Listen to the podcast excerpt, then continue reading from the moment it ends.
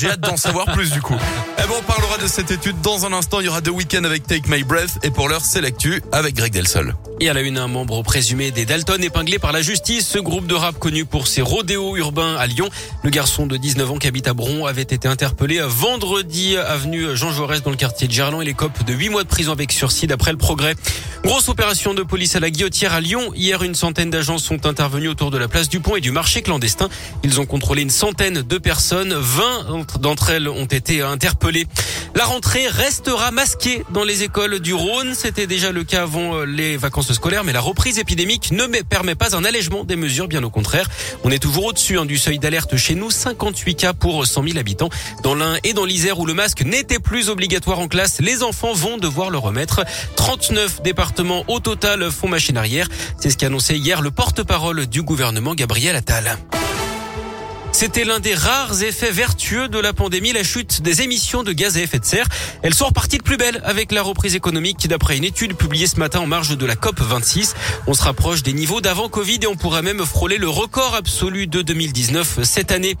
L'hommage d'Emmanuel Macron à Angela Merkel. Hier à Beaune en Bourgogne, le président français a salué le parcours exceptionnel de la chancelière allemande qui fait ses adieux à la France après 16 ans passés au pouvoir.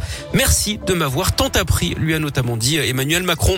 On connaît le prix Goncourt, le prix littéraire le plus prestigieux. Cette année, il revient au Sénégalais Mohamed Mbougassar, 31 ans, avec la plus secrète mémoire des hommes. La Belge Amélie Nothomb, elle décroche le Renaudot pour premier sang.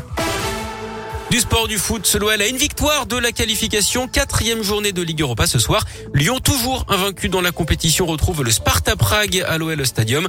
En cas de succès, les Lyonnais seraient mathématiquement qualifiés, mais c'est bien la place de leader qui est visée, car cela permettrait à Lyon de passer directement en huitième de finale et donc d'alléger son calendrier.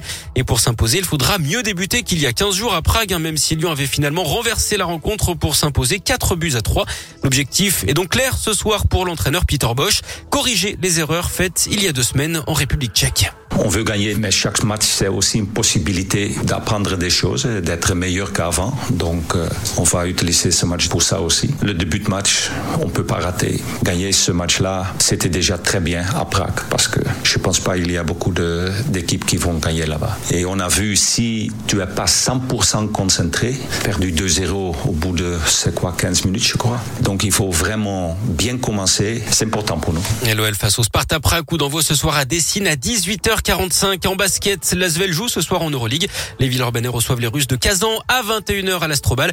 Et puis en tennis, grosse journée hein, au Masters 1000 de Paris pour les huitièmes de finale. Et nos Français, Gaël Monfils affrontent le numéro 1 mondial, le Serbe Novak Djokovic.